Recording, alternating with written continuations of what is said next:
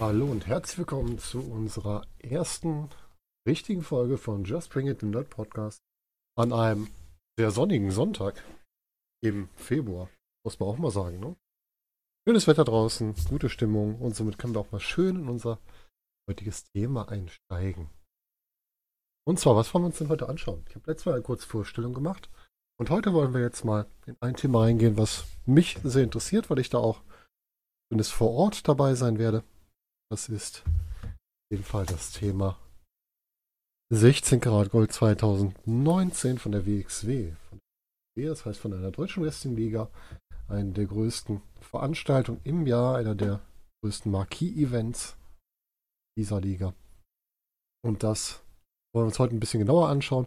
Und für die, die mit WXW und mit dem Karat noch nicht wirklich was zu tun hatten, werde ich kurz so einen kleinen Überblick machen, was das überhaupt ist, damit ihr überhaupt wisst, was euch hier erwartet und was dahinter steckt. Ihr seht hier schon, beim Bild ist einmal der, ähm, also das Copyright drin, wer es erstellt hat. Alle Informationen, die ihr hier in dem Podcast mitkriegt, kommen einerseits von WXW selber, also von der WXW-Seite, wxwwrestling.com. Andererseits von zwei ganz guten Informationsseiten, und zwar von cagematch.de oder cagematch.net und von Genickbuch. Und so Wrestling-Seiten, wo relativ viele Informationen über das Ganze kriegt. Also was ihr hier seht an Inhalten, an äh, Bildern, an Abbildung, kommt von einer dieser drei Seiten. Und der Rest, der noch so drin steckt, der kommt einfach aus eigenen Erfahrungen, was ich so mitbekommen habe. Ja, 16 Karat vom 8.3. bis 10.3. Also jetzt noch, haben wir noch zwei Wochen? Ja, zwei Wochen von uns entfernt geht das Karat in die nächste Runde. Was wollen wir uns heute anschauen? haben so einen kleinen Themenüberblick. Wir fangen an einmal mit dem, wie ich schon gesagt habe, für die, die das noch nicht kennen, mit dem Thema, was ist denn überhaupt die WXW oder wer ist die WXW? Ja, was steckt denn dahinter? Ist die entstanden? Ein grober Überblick. Wir können sicherlich irgendwann nochmal so einen gesamten Podcast darüber machen, um ein bisschen mehr Hintergründe zu beleuchten. Aber für den Anfang soll so ein grober Überblick einmal reichen, damit ihr wisst, wovon ich hier spreche. Dann wollen wir natürlich wissen, was ist denn überhaupt das Karat? Gold hört sich ja spannend an, aber was steckt denn überhaupt dahinter? Auch das werden wir uns anschauen. Nächsten Schritt dann die Historie. Wer hat bis jetzt das Karat gewonnen? Sind einige bekannte Leute aus dem Wrestling-Bereich dabei. Für die, die sich schon damit auseinandergesetzt haben. Und ich werde euch auch mal sagen, wo man die Leute heute so wiederfindet. Dann gehen wir kurz aufs Rahmenprogramm, weil das Karat ist nicht nur ein Turnier für sich, sondern es gibt auch so ein paar Veranstaltungen außenrum. Da sind einen Rahmen geschnürt wo es ganz unterschiedliche Formate noch gibt. Zeige ich euch gleich. Dann gucken wir natürlich drauf, wer sind denn die Teilnehmer? 16 Grad, deutschen an, das sind 16 Teilnehmer hier. Aktuell sind noch von 15 gemeldet. Den 16. werden wir uns mal überlegen, wer das sein könnte. Dann natürlich die Frage, neben dem reinen Turnier gibt es immer noch weitere Kämpfe. Da werden wir uns auch mal anschauen, was gibt es da für weitere Matches, die bis jetzt bekannt sind. Was ist vielleicht noch möglich? werden dabei mich aber auf die Haupttitel einfach mal fokussieren, weil jetzt so mutmaßen, was noch alles kommen könnte, das können wir, glaube ich, einmal außen vor lassen. Dann einer meiner liebsten Bereiche. Viel vielleicht nicht so bekannt, was das ist, so eine Bereich Fantasy Buching. Das heißt, da überlege ich mir, wie ich es gut finden würde, wie das ganze Turnier verläuft, wie die Matches laufen, wer in welcher Runde ausscheidet, wer weiterkommt, wer im Finale steht, wer das Ganze gewinnt. Fantasy-Buchung nenne ich es hier aus dem Grund, weil ich keine fundierten Voraussagen mache, der und der wird jetzt gewinnen aus den und den Gründen. Ich werde einfach sagen, was ich gut finden würde. Weil ich halt bestimmte Vorstellungen habe, was ich mir gut vorstellen kann, was gut wirken würde. Und daher einfach diese Idee, das einfach mit einzubinden. Dann folgen noch zwei Punkte. Einmal eine Empfehlung. Ihr seht ja, wir machen so eine kleine Vorschau, ne? Vorschau-Preview auf das Grad. Ich weiß nicht, ob ich eine Review schaffe, ob ich das zeitlich schaffe. Dann habe ich das für mich erstmal so ein bisschen ausgeklammert. Aber ich werde euch zeigen, wo ihr nach jedem Karat-Tag eine Review sehen könnt. Es gibt nämlich sehr gute andere Leute, die Podcasts machen. Und die machen teilweise wirklich so Live-Reviews direkt nach der Tour auf YouTube. Da werde ich euch noch sagen, was ich euch da empfehlen kann. reine Empfehlung, reine subjektive Empfehlung von mir. Wenn ihr andere Formate habt, die ihr gut findet und die sind, könnt ihr mir die auch gerne mal mit. Die nämlich und zu guter Letzt, was folgt? Was folgt, ist die Frage, was machen wir denn als nächstes? War das Karat? Wir haben letztes Mal mit dem Vorstellungspodcast angefangen. Und dann ist die Frage, was folgt denn danach? Was wird denn unser nächstes Thema sein? Das werde ich euch dann noch vorstellen. Bevor wir uns dann in den restlichen Sonntag verabschieden. Das zum Überblick. Steigen wir mal langsam ein in das Thema. Wer ist denn überhaupt die WXW? Ich sagen. WXW, erstmal zum Namen. Der Name steht für Westside Extreme Wrestling und das deutet auch ein bisschen hin auf die Vergangenheit der WXW. Werde ich euch gleich noch zeigen. Das heißt, wo das Ganze denn herkommt über diese Begrifflichkeit. Ne? Was ist die WXW? Die WXW gehört zu den größten deutschen Wrestling-Ligen. Beheimatet in, in Oberhausen prima mit ihren Shows, also die meisten Shows finden in Oberhausen statt. Und in Essen mit ihrer Wrestling Academy. Eine kleine, kleine kann ich schon gar nicht mehr sagen. Aber es ist eine Wrestling-Schule. Essen eröffnet mit festen Trainern, die entsprechend dann vom Anfänger bis zum Profi dort, was sagen, Schulung, Trainings eher ähm, durchführen. Also je nachdem, welcher Stufe man da einsteigt, kann man entsprechend da Neues dazulernen. Da sind bekannte Wrestler bei, die man jetzt auch schon in anderen Bereichen gesehen hat. Und es kommen auch immer wieder Gasttrainer mit dazu. Die WXW veranstaltet monatlich Shows, teilweise auch häufiger. Und äh, also der Hauptstandort eigentlich, wie gesagt, Oberhausen, ist so das Zentrum der WXW. Da finden auch die größten, jetzt die größten Shows, also mit dem Karat, mit der Tag League, mit der Geburtstagsshow, die immer im Dezember stattfindet, finden die größten Shows in Oberhausen statt. Ähm, weitere Standorte ist zum Beispiel in Hamburg die Markthalle. War bis jetzt immer ein sehr wichtiger Standort, weil da entsprechend auch äh, immer große Sachen passieren. Es sind einige Wester aus der Hamburger Gegend dabei. Und die Markthalle ist im Grunde so, wie ich es wahrnehme, das zweite große Standbein.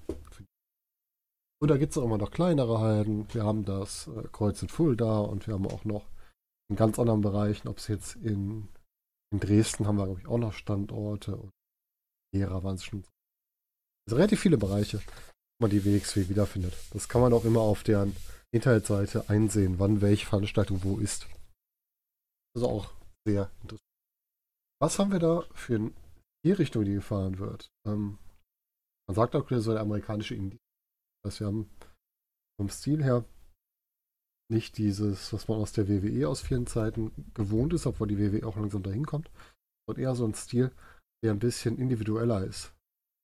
Also wieder sehr technisch oder sehr ähm, ja, energieplan, sehr viele High-Flying-Aktionen können da reinkommen. Also es gibt da verschiedene Möglichkeiten, die man da antreffen kann. Wir haben aber auch Wrestler in der WXW, die so ein bisschen den WWE-Stil fahren und das auch sehr gut, weil es halt nicht alle machen. Ja, sind also, es ist nicht so stereotypisch. Dann also nicht unbedingt bei allen immer, weiß man immer vorher, was so im Ring passiert.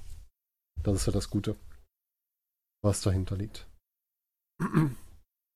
Wichtiger Punkt bei der WXW ist das Thema Fannähe. Da stellst du verschiedene Sachen dar. Beispielsweise gibt es in Oberhausen bei den meisten Shows an drei Seiten vom Ring nur Stehplätze. Das heißt, die Fans stehen direkt am Ring. Können das Geschehen natürlich dann direkt aus der Nähe auch miterleben. Eine ganz andere Nummer, wie wenn man jetzt bei der WWE bei einer Deutschland-Show ist, wer schon mal da war, wo man halt wirklich nur Sitzplätze hat. Da ist man auch mit durch Barrikaden alles deutlich vom Ring weg.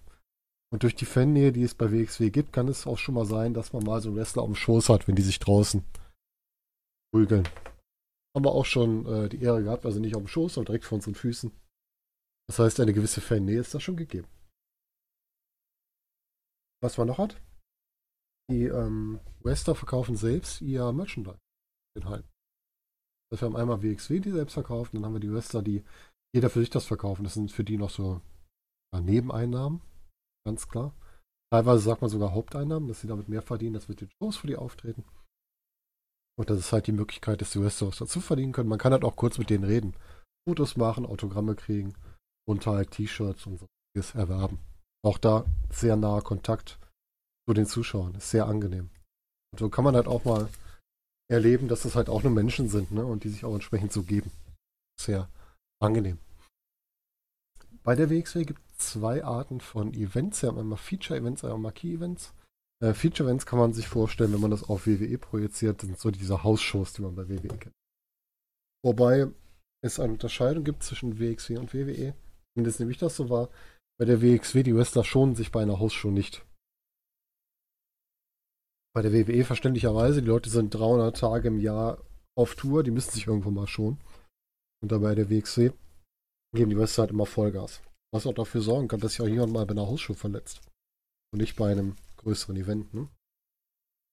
Man muss auch dazu sagen, die WXW ist eigentlich immer am Wochenende unterwegs, weil die meisten Wrestler, ich glaube sogar fast alle, haben halt noch einen normalen, am Anführungsstrichen, Beruf. Das heißt, das Wrestling ist nur ein Nebenberuf. Das merkt man auch entsprechend der Leidenschaft. Die Leute machen das wirklich aus Leidenschaft, dieses Thema, und nicht ähm, einfach nur so als, als Job, wie man das manchmal kennt. Die brennen also für ihren Beruf. Also Feature-Events, Hausshows. Äh, Marquee-Events sind die, die Pay-Per-Views, also die Großveranstaltungen. Dann drunter ähm, sowas wie Back to the Roots, das ist immer Anfang des Jahres. Das ist für die, die es vom Underwrestling kennen, da findet immer so ein Käfig-Match statt. Zwei Teams gegeneinander. Eine Käfig, Käfig-Schlacht heißt es hier. Wir haben das 16 Karat Gold, das äh, Single-Man-Tournament, also das Männer-Turnier mit 16 Teilnehmern. Wir haben das Shortcut to the Top im Sommer. Royal Rumble Match. Wir haben das äh, Fem oder Fem verteilt. Frauenturnier, aber auch. Wird im Zusammenhang mit der World Tag League ausgetragen, wobei es sich um ein Tag Team Turnier handelt. Das sind jetzt nur mal so fünf als Beispiel. Und es gibt natürlich noch die Geburtstagsshow und noch weitere Shows. Das heißt, ihr seht relativ viele, viele Veranstaltungen. Aber ich habe mal gelesen, so 60 bis im Jahr von ordentlichen, das mit einem relativ konstanten Kader. Und der Kader ist bunt gemischt. Das sind äh, Wrestler aus Deutschland, aus Österreich, aus den Niederlanden. Also auch im europäischen Bereich etwas breiter gefächert. Wir haben äh, Killer Kelly zum Beispiel aus Portugal, die jetzt, glaube ich, auch in Deutschland lebt. Wir haben teilweise Amerikaner dabei, die mitreisen. Wir haben Asiaten dabei, die mit. Also es ist schon sehr breit gefächert, auch von den Personen, die dabei sind. Was hat die WXW noch? Die WXW hat natürlich noch gewisse Beziehungen zu anderen Ligen, um entsprechend auch andere Wrestler zu kriegen. Ne? Wir haben jetzt zuletzt dabei gehabt, bei der Anniversary war zum Beispiel Marcel Bartel, bekannt als Axel Dieter Junior von der WWE, jetzt bei NXT. Damit da, man hat eine feste Verbindung zu Progress, zu der britischen Liga, mit dem man schon zusammen veranstaltet hat. Und man hat auch zu Pro Wrestling Noah, also asiatischen Liga, auch Dragon Gate, immer noch Beziehungen gelegt. Also auch darüber kriegt man immer wieder neue Wrestler in seine Liga, ne? Mal wieder frisches Personal, das ist ja auch schön. Schauen wir mal ein bisschen auf die Historie. Die WXW gibt es seit 2000, das heißt, die ist im letzten Jahr volljährig geworden. Bei der 80th Anniversary, wo dann auch äh, Marcel Bartel, Schrägstrich Axel Dieter Junior war. Die wurde damals gegründet von Hate und hatte so einen Schwerpunkt im Bereich Hardcore-Matches und ähm, die Gaststars. Es wird wirklich der Fokus darauf gelegt, dass man sich Stars einlädt und mit denen gute Matches ähm, durchführt. Hardcore Wrestling, für die, die es nicht kennen, geht viel auf den Einsatz von, von irgendwelchen, englisch heißt Foreign Objects, von irgendwelchen Gegenständen, also ob es jetzt ja, Tische, Stühle ist, noch die einfache Variante oder die angenehme Variante. Es geht über teilweise Stacheldraht, über ähm, so steht jetzt nicht in der Härte, wie man sich das vorstellt, aber auch schon nicht ohne über Thumbtacks, äh, Reißzwecken, Tacker, ganz schön diese Sachen dabei. Ähm, nicht so mein Ding, muss ich ganz ehrlich sagen. Also Hardcore-Matches tun mir persönlich weh, wenn ich die sehe. Ich muss mir das nicht angucken. Und ich vermeide sowas dann auch. Aber somit hat die WXW angefangen, sie hat ihre Nische gefunden. Also was gab es zu der Zeit, auch in Deutschland nicht. 2006 wurde die WXW dann übergeführt in eine im Grunde Game, ja, Game. Ich komme gerade nicht drauf, wie es heißt. Auf jeden Fall wurde die zusammengeführt in eine WXW Deutschland GBR. Andere wieder GmbH, was ich gerade gesagt habe. Und zwar von mit drei neuen Personen, die das Ganze leiten. Zu die Jungen. Und äh, Christian Michael Jacobi, die drei haben das dann zusammengeführt, haben den Hardcore-Anteil reduziert. Also ein bisschen mehr Richtung technisches Wrestling, Ein bisschen weg von dem Hardcore-Bereich. Haben aber weiterhin auch auf Gaststars gesetzt, aber auch unter Unterstützung der eigenen Personen, ja, dass sie auch die eigenen Leute aufgebaut haben und den Fokus ein bisschen mehr auf den Gaststars weggenommen haben. 2006 wurde dann das WXW Dojo gegründet. Das WXW Dojo ist das erste ähm, Trainingscenter der WXW. Damals, wenn ich mich nicht irre, in Krefeld das sogar noch. Also ihr seht relativ viel Ruhrgebiet und Umgebung. Das war so die erste Trainingsmöglichkeit der WXW. Wurde längere Zeit auch genutzt, bis dann später in 2015 seht ihr weiter unten die WXW Academy eröffnet wurde. Das Dojo ist zwischendurch noch umgezogen und wurde dann irgendwann zur Academy umgewandelt. Seit 2010 gibt es die WXW Europe GmbH. Das ist die WXW jetzt wirklich in eine neue Gesellschaftsform eingestiegen, mit den gleichen führenden Personen und den Herrn Christian Michael Jacobi als Hauptgeschäftsführer, wenn ich es richtig auf dem Schirm habe. Das nun mal so historisch ein bisschen, damit ihr mal seht, wie das Ganze entstanden ist, wo es herkommt. Schauen wir doch mal weiter. Wer ist denn aus der WXW so entstanden über die Jahre? Wir haben einmal so ein paar Eigengewächse. Ne? Wir haben für die, die NXT verfolgen oder jetzt vielleicht auch die in der letzten Woche War und SmackDown gesehen haben, haben wir einmal Alistair Black als Eigengewächs von WXW. Alistair Black, früher bekannt als Tommy Anderson, niederländischer Wrestler, der ja bei der WXW so seine ersten Fußstapfen hinterlassen hat er auch, er hat dann erste Schritte gewagt und ist dadurch entsprechend zu einem mittlerweile wirklich ordentlichen Wrestler aufgestiegen der sehr stark durch Viking-Techniken bekannt ist. Das heißt, viele Tritte, viele äh, ja, harte Aktionen, so ein bisschen in die, ja, fast Richtung MMA-Richtung, noch nicht ganz, aber auch vieles, was halt so ein bisschen besonders ist, was man nicht so häufig sieht.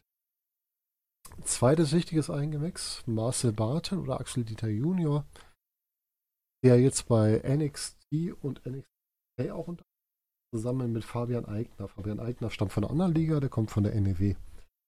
Ähm, Marcel Bartel, Axel Dieter Junior, der technisch angelegter Wrestler und ein früheres Mitglied vom Team Ringkampf. Team Ringkampf war eine Gruppierung von mehreren Wrestlern innerhalb der WXW.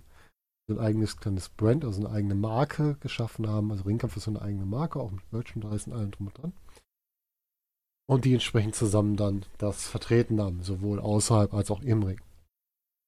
Und zu guter Letzt jetzt neu mit bei NXT UK angestellt ist Walter. Da hat man viel drüber gehört.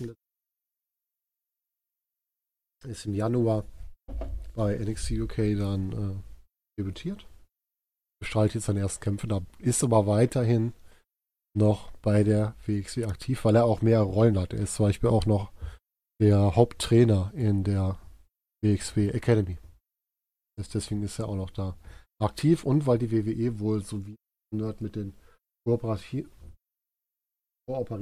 eine Übereinkunft hat, dass man entsprechend die Wrestler weiter da einsetzen darf. Und Gott sei Dank auch, wie es aussieht, tapen darf, also aufnehmen darf, das Ganze. Und dementsprechend auch die Leute weiterhin bei sich nutzen kann, in Anführungsstrichen. Wer waren noch internationale Gäste, die aufgetreten sind? Wir hatten Daniel Bryan früher mal in der WXW. Einige Jahre her. Da war zum Beispiel Brian Danielson. Dieselben Rolle, die er auch bei Ring of Honor vertreten hat. Und auch er hat einige große Matches in der WXW geleistet. Da werden wir auch sicherlich nochmal in irgendeinem anderen Podcast aufkommen. Zwei sehr große Unterstützer, die immer wieder in Interviews von den WXW-Mitarbeitern genannt werden, ist einmal Douglas Williams, Doug Williams, ganz bekannter britischer Wrestler, der zuletzt nochmal mit WXW auf Tour war und jetzt quasi sich in so eine ja, Schaffenspause verabschiedet. Weiß nicht so genau, ob er jetzt wirklich aufhört oder ob er einfach nur eine Pause einlegt. Hat ein entsprechendes Alter erreicht, dass er aufhören könnte, aber man hat gesehen, trotz dass er auch im Alter ein bisschen unbeweglicher wird, hat er doch noch einiges drauf bei den letzten. Kann schon sagen. Wurde jetzt bei der 18th Anniversary in die Hall of Fame der WXW aufgenommen. Und zu guter Letzt Cassius Ono, bei NXT unter dem Namen bekannt, ähm, oder auch Chris Hero in den Independent-Ligen. Da erzählen die Mitarbeiter auch wieder immer in Interviews, dass der einfach durch seine ganzen, sein ganzes Wissen, was er mitgebracht hat, die Liga unheimlich vorangebracht hat. Und das muss man auch einfach mal erwähnt wissen. Noch ein Name, den ich hier nicht drauf habe, der auch immer wieder erwähnt wird, ist ähm, eine ja, zeitweise umstrittene Person im Wrestling, und zwar Vince Russo. Der in anderen Ligen für so geistreiche Dinge wie ein, ähm, ja, die ganzen On-a-Pole-Matches oder äh, die Mutter von jemandem auf einem Gabelstapler setzt und kämpft, zuständig war, der aber auch deutlich größere und auch sehr gute Geistesblitze hatte, ja, der also auch in der WWE viel bewirkt hat und gerade auf WXW sehr stark unterstützt hat. Also es war nicht mal alles schlecht, man muss auch manchmal die positiven Sachen sehen, auch wenn die Personal natürlich nicht so gut gelitten ist. Damit hätten wir die WXW einmal abgehakt. Einmal kurzer Überblick, 20 Minütchen, was ist WXW. Dann würde ich sagen, wir steigen jetzt mal ins Karat ein. Schauen uns mal an, was uns da erwartet. Was ist denn das 60 Karat Gold? 60 Karat Gold ist, wie schon gesagt, ein Single-Turnier, ein Single-Männer-Turnier. Das ist also wirklich getrennt. Bei WXW gibt es offiziell keine Intergender-Matches. Es gibt schon mal so ähm, Mixmatch.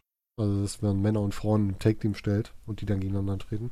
Aber ich kein Intergender, also nicht Männer gegen Frauen. Deswegen ist das Turnier auch wirklich auf nur auf Männer ausgelegt. Und für die Damen haben wir das vom Vorteil noch, was bei der Tech League stattfindet. Und die Frauengruppe ist auch noch ein bisschen klein. Mahlzeit Stehlchen, grüß dich. Herzlich willkommen. Äh, für die, die das hier als Podcast hören, wundert euch nicht. Ich rede ab und zu mal mit den Leuten, die hier in meinem ähm, Twitch-Stream reinkommen. Muss ich zumindest kurz Hallo sagen. Also wundert euch nicht. Seit wann gibt es das gerade? Seit 2006 gibt es jährlich das Turnier. Einmal im Jahr drei Tage findet das Turnier statt, 16 Wester nehmen teil. Und die fechten dann aus vom Achtelfinale bis zum Finale, wer entsprechend dann das Turnier gewinnt. Der Gewinner des Turniers kriegt dann einen, einen Shot, also eine Chance auf den WXW Unified World Wrestling Championship. Auf den Haupttitel der WXW, auf den größten Titel der WXW. Und Viele nutzen die Chance auch und erringen damit ihre erste oder ihre mehrfache Titelregentschaft. Also zusammengefasst wirklich ein Turnier mit 16 Teilnehmern, was ein Turnierbaum abgearbeitet wird, was am Ende dafür sorgt, einer eine Titelchance kriegt. Schauen wir mal in die Historie. Wer hat denn das Ganze hier gewonnen, das 16 Karat Gold? Ähm, wir gehen mal vom Neuesten zum Ältesten. Ne? Im letzten Jahr das ganze Absolute Andy gewonnen, ein Veteran im deutschen Westen. Jemand, der schon deutlich länger dabei ist, auch bei der WXW schon seit vielen Jahren aktiv. Er hat es auch geschafft, sich nach seinem Sieg den Titel zu holen, damals von Ia Dragunov, und zwar beim Sport to the Top 2008. Bei der Veranstaltung, wo auch das Rumble Match stattfindet hat entsprechend da sich den Titel von gesichert. Absolute Andy im Moment als Ziel unterwegs, also als Bösewicht in der Liga. Und auf ihn werden wir später auch nochmal kommen, wenn wir über sein Titelmatch sprechen. Das folgt danach noch. 2017 hat Ea Dragunov das äh, schaut, Quatsch, 60 Gold gewonnen. Ea Dragunov, ein Wrestler, der so ein bisschen in die also die russische Persona vertritt, weil er auch in Russland geboren ist. Hm. Er hat seinen Title Shot damals noch gegen Edmund von Klinger eingesetzt, konnte sich da nicht gewinnen beim ersten Mal. Ist aber dann später zurückgekehrt. War bei einem Walter gegen, gegen angetreten. Walter die Stipulation, also die Match Art auswählen durfte. Walter sich dann entschied, dass es einen Three-Way Dance geben soll. Ja, Dragunov dann einen super großartigen Zuschauerreaktion zurückgaben. Also sehr beliebter Wrestler, der vor kurzem, man gehört hat, auch einen Vertrag bei NXT unterschrieben hat. Also da ist auch die Frage aktuell, wie es da weitergeht, weil man da auch keine genauen Details weiß. Und ich habe vorhin auch gelesen, kleiner Spoiler, also wer es nicht wissen möchte, zu den NXT Tapings oder NXT Tapings, dass er da sein erstes Dark Match bestritten hat für NXT UK. Das heißt, auch er wird in die NXT-Riege wechseln. Die Frage ist, ob er so einen Vertrag hat wie Walter auch. Oder ob er vielleicht sogar aus der WXW rausgeht, das weiß man nicht. Er wurde zumindest auch, gestern kam die Meldung von der WrestleMania-Show von der WXW, also der WXW Amerika ist wunderbar, heißt sie, wurde er abgezogen. Frage ich, ob das jetzt wegen seiner ähm, wegen seinem Vertrag mit NXT ist, ob das vielleicht private Gründe hat. Das wird sich zeigen. Wir wissen es nicht. Weitere bekannte Sieger, Zack Saber Jr., auch ein sehr bekannter Wrestler im internationalen Bereich, gerade sehr stark in Japan unterwegs bei New Japan Pro Wrestling. Ähm, Zack Saber auch ganz früh schon bei der WXW, hat mit Walter zusammen im Titel gekämpft und auch gegen Walter gekämpft, war Champion in der Liga und ähm, war sogar der erste Unified World Wrestling Champion. Also das, was, äh, worauf man die Chance kriegt, wenn man das Turnier gewinnt. Diesen Titel hatte er als erster. Ich glaube, er hat ihn sogar, ich weiß nicht, ob er ihn gegen Walter gewonnen hat, ich glaube schon. Und er war zum Beispiel auch beim WWE Cruiserweight Classic, hat sich aber aktiv gegen einen Vertrag bei der WWE entschieden, was schon äh, entsprechend eine ganz schöne krasse Entscheidung ist, weil das auch nicht jetzt gerade war, wo es einen relativ breiten Markt gibt, sondern vor, ich glaube, zwei, drei Jahren war das erste Cruiserweight Classic. Dann haben wir Tommy End. Alistair Black, den ich vorhin schon erwähnt habe, der hat zweimal das gerade gewonnen. Einmal 2013, einmal 2015. War schon bei der WWE NXT Champion und war auch bei der WXW, WXW Unified World Wrestling Champion und zwar der längsten amtierende World Wrestling. Zweifacher Karatgewinner. Gleichfalls zweifacher Karatgewinner ist Chris Hero, also Cassius Ono der natürlich auch von NXT jetzt wieder bekannt ist und wie vorhin schon erwähnt, einer der größten Unterstützer bei WXW. Dann haben wir einen weiteren bekannten Champion, vielleicht nicht unter den Namen, äh, bekannten Gewinner, und zwar El Generico. El Generico ist niemand anderes als Sami Zayn, der bei WXW auch aktiv ist und der entsprechend hier auch ähm, WXW Unified World Wrestling Champion war und auch wie gesagt, das Karat gewonnen. Sami Zayn kennt ihr vielleicht aus Fäden mit äh, Kevin Owens, egal aus welcher Liga, ob bei Ring of Honor, bei WWE. Die beiden reiben sich immer so aneinander, obwohl sie eigentlich im wahren Leben beste Freunde sind. Dann haben wir noch drei weitere. 2011 Sammy Callihan. Sammy Callihan ist vielleicht für die Leute, die nicht so viel mit Wrestling zu tun haben, der unbekannteste Name hier. Sammy Callihan eigentlich gerade in den amerikanischen Indies ein doch recht aktuell bei Impact Wrestling aktiv und bei Lucha Underground, glaube ich, auch noch. Er war auch kurzzeitig mal bei der WWE als Solomon Crow. Das war aber ein sehr gescheites Experiment. Auch nicht sehr gut durchdacht, muss man dazu einfach sagen. Aber auch ein bekannter Wrestler. Big Daddy Walter ist nichts anderes als Walter. Damals auch unter anderem Namen aufgetreten. Und ja, über den habe ich schon viele Worte verloren. Jetzt gerade neu bei NXT. UK, unterscheiden. Walter möchte, wollte eigentlich nicht in die USA, deswegen sie okay. Und ähm, haben wir noch, ich wollte gerade irgendwas sagen, aber gerade Faden verloren. ähm, ja, wie gesagt, Walter schon hier als Gewinner auch mehrfacher Unified Champion und auch mehrfacher Tag Team Champion. Kommen wir aber gleich nochmal etwas später drauf, wenn wir die Teilnehmer zum Parat durchgehen. Und zuletzt noch Bad Bones John Klinger, auch ein Urgestein der WXW eigentlich mehrfacher Champion der WXW, sowohl Tag Team als auch Unified Champion. Seit letztem Jahr aus einem nicht ersichtlichen Grund suspendiert von der WXW. Und ähm, ja, wie gesagt, ein Urgestein des deutschen Wrestling. Er ist auch schon für Impact Wrestling angetreten. Er ist sogar, hat sogar die damalige TNA Gut Check Challenge gewonnen. Das war so eine Möglichkeit, wo sich internationale Wrestler quasi an so einer Challenge beteiligen können. Und er hat sie dann für sich entscheiden können. Aber das alles ehemalige Gewinner. Den einen oder anderen sehen wir noch mal wieder in anderen Bereichen, damit ihr einmal so einen Überblick habt, was ist denn historisch so passiert. Kommen wir langsam mal in die Gegenwart und was uns so erwartet am Karat-Wochenende. Ihr seht schon, das zieht sich alles ein bisschen länger. Wochenende sprich normalerweise Freitag bis Sonntag. Das Grad-Wochenende beginnt schon am Donnerstag. Am Donnerstag haben wir nämlich das Inner Circle. Inner Circle heißt, wir haben eine Wrestling-Show in der Wrestling Academy. Also in dem Ausbildungsbetrieb der. Ja. Die betreiben sowieso relativ häufig Shows. Ich häufig, einmal im Monat. Wo die quasi die Talente mal zeigen. Wo die Talente mal gegeneinander antreten und sich das auch angucken kann. Zu einem günstigen Kurs. Da sind also häufig Talente mit bei, aber gerade im Zusammenhang mit Karat oder mit der World Tag League treten da auch bereits bekannte und renommierte Teams oder Wrestler auf.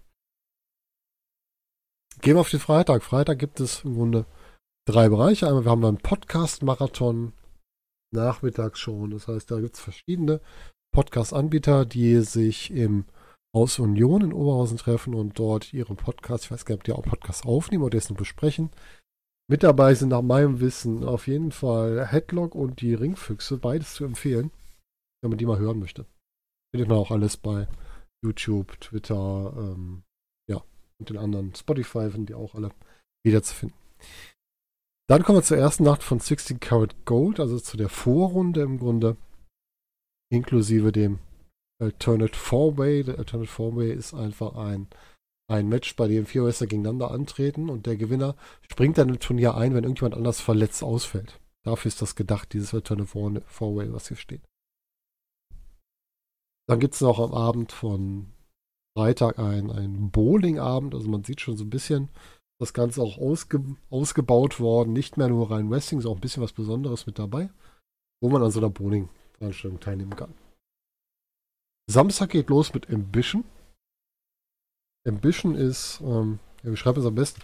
Ambition ist ein Shoot-Style-Turnier, nennt man es eigentlich. Das heißt, da wird halt wirklich mal etwas intensiver draufgehauen, darf man das so sagen. Fall gibt es da wirklich, es sieht deutlich echter nochmal aus als das normale Wrestling-Turnier. Ist äh, für mich etwas, ich fand es schwierig. Also irgendwie, das passt nicht so ganz in meinen Geschmack, aber es gibt ganz viele Fans davon, also kann man sich gut mal anschauen. Dann haben wir eine Show von Wrestling Deutschland, da treten viele kleine Wrestling-Ligen auf, unter anderem ähm, Wrestle Kult, Wrestling Kult, Champions of Wrestling, äh, German Hurricane Wrestling und German Wrestling Promotion, also kleine Ligen, die eine Show machen und dann entsprechend auch ein paar Matches zeigen. Dann kommen wir in den zweiten Karatabend. Zweiter Karatabend beinhaltet das äh, Match um den Haupttitel, um den WXW Unified World Wrestling Titel und natürlich die weiteren Matches im Viertelfinale müssten wir dann schon sein. Und es können auch weitere Matches dazukommen. Da gibt es eine Aftershow-Party, wo man zusammen mit den Western feiern kann. Auch mal ganz interessant, waren wir auch noch nicht, machen wir dieses Jahr das erste Mal mit. Und schauen mal, was uns da entsprechend erwartet. Und am Sonntag gibt es dann noch die Fan-Expo, wo man entsprechend schon mal ähm, die Wrestler auch nochmal treffen kann, Autogramme holen und so weiter und so fort. Und da äh, startet die Road to New York City, das heißt, die WXW trifft am ähm, WrestleMania-Wochenende in den USA an, also in New York, und fangen halt da an, ihre Aufzeichnung zu machen für die nächsten Shows. Und dann haben wir noch das Finale von 16 Grad. Das beinhaltet einmal die Halbfinales und das Finalmatch. Plus auf jeden Fall den, das Match um den Damentitel. Und vielleicht noch weitere. Das kann man nicht so genau einschätzen. Meist kommen noch welche dazu. Von den Teilnehmern, die eh da sind, hört man die nicht nur einen Tag dann extra eingeflogen hat, bei denen die von weiter herkommen. Das einmal zum Rahmenprogramm. Kurz und knapp.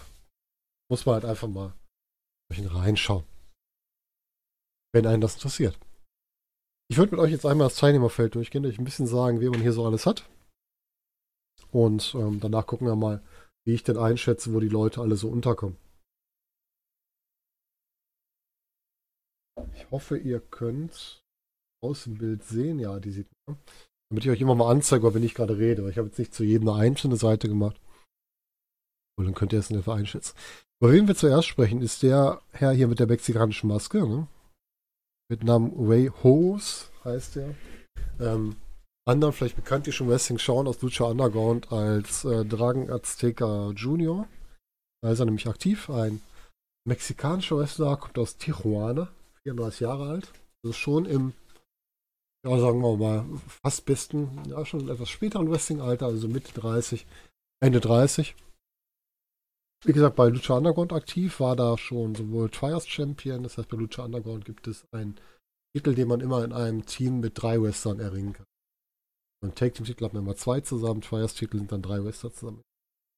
Und der war einmal äh, Gift of the Gods Champion bei Lucha Underground, Gift of und das gleiche wie das, was man hier gewinnt. Also man hat damit die Chance auf ein Titelmatch, wann immer man es möchte. Hier nicht wie der Bunny in the Bank Koffer bei der WWE. Ray Hose als erster angekündigt für das Turnier. als erster internationaler Gast und ist so im Bereich High-Flying ähm, gern gesehen, weil er halt viele spektakuläre Aktionen macht und auch, dass sich nicht zwingend schont. Also es geht auch schon mal auf den Hallenboden. Also wenn man das mal live gesehen hat, dann weiß man, dass Wrestling gar nicht so viel Fake ist, wie es immer gesagt wird.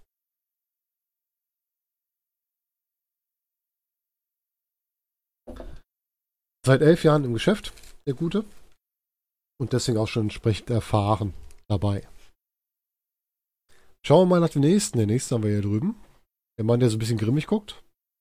Der linken Seite, zweiter von oben, ist Daisuke Sekimoto. Das ist ein japanischer Wrestler aus Osaka, Japan.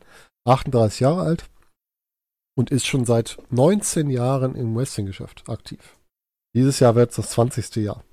99 angefangen mit dem Wrestling und schwerpunktmäßig im japanischen Bereich für All Japan Pro Wrestling aktiv.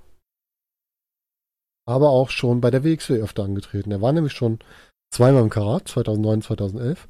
Und er hat auch schon den Haupttitel von der WXW einmal geführt, den WXW Unified World Wrestling Title. War der dritte Titelträger in dieser Runde.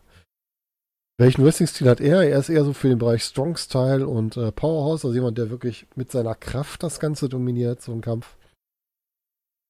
Und kann entsprechend damit auch gerade ähm, in Zusammenhang mit einem kleineren Wrestler sehr spektakulär aussehen, also sehr hart aus. Was bei ihm interessant ist, für die Leute, die sich ein bisschen für Wrestling-Spiele interessieren, es gibt ja die Reihe Fire Pro Wrestling und Sekimoto ist einer von den Charakteren in den ersten beiden Spielen davon. Das ist ja so ein fester Bestandteil in einem Videospiel bei Ausgaben. Dann haben wir in, als dritten im Bunde und hier auch sehr zentral aufgeführt Pentagon Junior, ein aufstrebender Wrestler, der gerade durch Lucha Underground sich einen Namen gemacht hat. Weil er nämlich da so ein ziemlich gutes Gimmick und eine ziemlich gute Rolle vertritt. Weil der ja einfach hier dieses, ähm, was man sagt, Zero Miero, also keine Angst dieses Image vertritt er halt auch. Ziemlich harte Gangartzeit war, also er hat auch schon bei Lucha Underground ein Hardcore-Match absolviert. Also jetzt nicht so ganz sagen. Ein harter Kerl, ein harter Hund, könnte ich sagen im Wrestling. Ähm, 33 Jahre alt, aus Mexico City. Hat auch elf Jahre Erfahrung jetzt schon, also 2008 debütiert, damals noch für AAA, mexikanische Liga. Und wie gesagt, ist bei Lucha Underground aktiv und bei Impact Wrestling. Es war bei Lucha Underground schon, hat er schon den Haupttitel getragen und bei Impact Wrestling sowohl den Haupttitel als auch den Take Team Titel. Also auch da schon gut dekoriert. Und er war zusammen mit seinem Bruder, mit Ray Phoenix, den haben wir auch noch hier drauf, da kommen wir später dazu. Direkt neben ihm auf der rechten Seite. War ja auch schon bei der World Tag League als Lucha Bros aktiv. Der nächste im Bunde, Nummer 4 in unserer Liste, ist Axel Dieter Junior. Oder auch, wenn man auf die WWE geht, Marcel Bartel.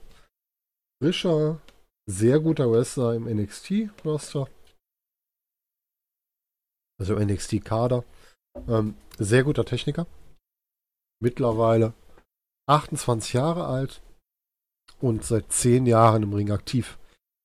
Wie vorhin schon erwähnt, ein, einer von den Teilnehmer, die zum Team Ringkampf gehören. Dazu gehören auch noch Timothy Setchan, die sind bei hier drüben, und Walter und auch noch Alexander, das wäre jetzt bei WWE, Alexander Wolf, Axel Tischer, die entspre der entsprechend auch noch zum Team Ringkampf gehört, die diese Marke halt noch vertreten. Ja, Axel Tischer Junior, ähm, selbst schon Unified World Wrestling Champion gewesen, 14. Champion und auch zweifacher Tag Team Champion innerhalb der WXW ist bei der 18th Anniversary Show wieder zurückgekehrt zur WXW. Hat da an der Seite von Timothy Thatcher und Walter ein großartiges Match bestritten gegen British Strong Style, also gegen Tyler Bay, Trent Seven und Pete Dunn. Auch wieder von der WWE. Sehr guter Kampf, empfehlenswert. Kann man vielleicht auch bei YouTube den einen oder anderen Schnipsel mal sehen, wenn einen das interessiert. Ansonsten über das äh, Network WXW hinaus sieht man die auch. Kommen wir zum nächsten Teilnehmer. Chris Brooks ist unser nächster Mann. Rechte Seite oberhalb von Phoenix. Einer der wenigen Engländer hier im Feld, also aus Tipton, England kommt er, 27 Jahre alt. Er gehört auch noch zu den Jüngeren hier. Elf Jahre Ring erfahren, seit 2007 im Ring und auch bei der WXW schon oft aktiv. Der war schon WXW Shotgun Champion. Der Shotgun Champion ist so, wenn man es übertragen möchte, Mid-Card-Titel bei der WXW. Ja, den man also im Grunde gewinnt, bevor man auf den großen Titel geht. Er ist sowohl als Singles-Wrestler als auch als Tag Team Wrestler bei der WXW aktiv gewesen. Nämlich auch im Team CCK war er zusammen mit Jonathan Gresham bei der World Tag League. Also auch einer der Wrestler, die man schon häufiger gesehen hat. Und er ist auch schon zusammen mit Timothy Thatcher zum Beispiel in anderen Ligen als ähm, Calamari Setch Club, also CCK ist der Calamari Catch Club und das ist dann umgewandelt in Calamari Setch Club aufgetreten. Er hat sich sogar 2015 mal als Kommentator bei der WXW versucht, als diese in London aufgetreten ist. Hat man ihn einen Kommentar gesetzt, war auch sehr, sehr lustig wohl. Was man zu ihm sagen muss, was sehr auffällig ist, der Mann ist unheimlich groß. Ich weiß nicht, wie groß genau, aber im Ring, dadurch, dass er so schlaksig ist, wirkt er irgendwie zwei Köpfe größer als der Rest. Das ist schon sehr auffällig, daran erkennt man ihn ganz gut. Kommen wir eins weiter zu seinem direkten Nachbarn. War zu Jörn Simmons. Jörn Simmons, der erste Niederländer, den wir hier haben. 27 Jahre alt auch. Noch gar nicht so viel Ringerfahrung. Er ist seit fünf Jahren dabei. Seit 2013 und ähnlich wie Sekimoto vorher als Powerhouse aktiv. Also viele Kraftaktionen, wo man den Gegner hochstemmt oder sonst was oder wegwirft. Das ist so die typischen Powerhouse-Aktionen. Ne? Er ist schon zweifacher WXW Unified World Wrestling Champion. Da sieht man auch, dass er entsprechend in der Kürze der Zeit doch schon sehr viel erreicht hat. Und man merkt auch, dass er sich schon sehr gut ja, in seine Rolle quasi eingefunden hat. Ein sehr guter Wrestler. Gerne gesehen. Ist im letzten Jahr länger ausgefallen, weil er sich glaube, den Knöchel gebrochen hätte. Ähm, interessanter Fun Fact: Jon Simmons findet man auch bei Twitch. War Key Gamer ab und zu mal aktiv. Da kann man sich mit ihm auch mal so ein bisschen austauschen und unterhalten. Bei ihm wird immer mal so gerüchtet, dass er eigentlich das Karat im letzten Jahr gewinnen sollte, das jetzt Absolute Andy gewonnen hat. Was ich mir durchaus vorstellen kann, weil er doch ziemlich, ziemlich over, ziemlich beliebt war zu der Zeit. Auch wenn er halt, das klingt beliebt, aber der Böse war, ne? Gut, gehen wir eins weiter zum Bruder von Pentagon Jr., zu Ray Phoenix. Auch, da sind Brüder in Mexico City geboren, 28 Jahre alt, seit 13 Jahren im Ring aktiv. Also hat mit 15 angefangen zu wresteln. Das kann man sich auch mal überlegen. Ein Highflyer, so wie der Ray Horus auch. Das heißt, viele spektakuläre Aktionen. Er hat es auch geschafft, da waren wir bei der World Tech League am ersten Abend. Er hat sich geschätzt, weil der Ring bei der WXW doch vielleicht etwas anders in der Größe war als vielleicht bei Lucha Underground und ist mal kurz äh, eine Reihe zu weit in die Zuschauer gesprungen. Das sah sehr lustig aus. Das ist nicht auf seinen Gegner gelandet, sondern quasi einfach nur in der Stuhlreihe. Sah auch schmerzhaft aus. Ähm, ja, wie schon gesagt, Lucha Underground ist er aktiv und auch bei Impact Wrestling zusammen mit seinem Bruder wieder. War bei Lucha Underground auch Trials Champion und auch der World Champion. Den Haupttitel da schon gehalten. Und ist auch bei Impact Wrestling mit seinem Bruder zusammen World Tag Team Champion gewesen. Und 2018 war er, waren die beiden zusammen bei der World Tag League und haben da ein großartiges Match gegen Ringkampf abgeliefert. Ich glaube, das war am zweiten Abend der Tag League. Also richtig gut. Hat sich wirklich gelohnt. Schönes Match. Kommen wir in die Mitte zwischen den beiden. Timothy Thatcher. Unser, ich glaube, das ist sogar der einzige Amerikaner im Feld. Aus Sacramento, USA, 35 Jahre alt, 13 Jahre Ringerfahren. Also mit 20 angefangen. Ähm, Timothy Thatcher, eigentlich einer, wo man denken würde, ja, das könnte ja auch ein Powerhouse sein, weil der hat äh, Muskelpartien, sowas kann ich mir in meinen Künstlerträumen nicht vorstellen, sowas mal zu erreichen. Er hat so einen richtigen trainierten Stirnacken schon fast, also richtig übel ausgebildet. Ist aber eher ein Techniker, also er setzt sich so auf diese Powerhouse-Bereiche war auf sehr viele technische Aktionen. Sehr gut anzusehen und sehr angenehm zuzuschauen. Gehört zum Team Ringkampf. Man auch hört seinen Schal wieder um. Und war bereits mit Walter zusammen WXW World Tag Team Champion. Haben nicht letztes Jahr, vorletztes Jahr die World Tag League gewonnen. Gemeinsam. Was er noch war, war Evolve Champion von der amerikanischen Liga. Dafür, dadurch ist er halt auch bekannt geworden. Ganz häufig. Hat lange Zeit der WXW mit einer Siegesserie sich entsprechend positiv durch die Liga gebracht und ist jetzt seit ein paar Wochen so eine Ligalagenserie abgerutscht und geht jetzt auch in so eine härtere, so fast äh, ja, heelisch, also bösartige Richtung. Mal gucken, wie sich das weiterentwickelt. Ich bin gespannt. Nächster Teilnehmer ist der gute Avalanche. Den kann man sogar den Namen noch fast lesen. Also links außen, da wo das Dreieck sich schließt. Avalanche ist einer unserer Österreicher. Neben Walter auch. Kommt aus Tulln, Österreich. 29 Jahre alt. 9 Jahre Ringerfahrung. Also auch mit 20 begonnen. Wurde unter anderem vom Bad Bones, den wir vorhin gehört haben, trainiert. War schon mehrfach Tag Team Champion in der WXW. Einmal mit äh, Julian Nero als Monster Consulting und auch mit Walter zusammen als damals Outsiders. Ist im Moment im Monster Consulting ziemlich alleine, weil sich Julian Nero leider schwerer am Rücken verletzt hat und man nicht so genau weiß, wann er wiederkommt. Und hat immer wieder mal mit anderen Partnern dann zusammen entsprechend gekämpft. Unter anderem mit Emi Sitochi. Und muss halt jetzt im Moment sich allein durchschlagen. Erlinch ist einer der war eines der Mitglieder von Cerberus, von einem Stable, was es bei der WXW gab, wo unter anderem auch Julia Nero drin waren, Eja Dragunov und äh, Dirty Dragan. Und er ist, wenn ich es recht im Kopf habe, der einzige, der in beiden Käfigschlachten, an denen er beteiligt war, auch jeweils den Sieg geholt hat. Er hat, glaube ich, jeweils Gegner zur Aufgabe gebracht. Also schon sehr erfolgreich. Hat sich auch schon deutlich verbessert in letzter Zeit.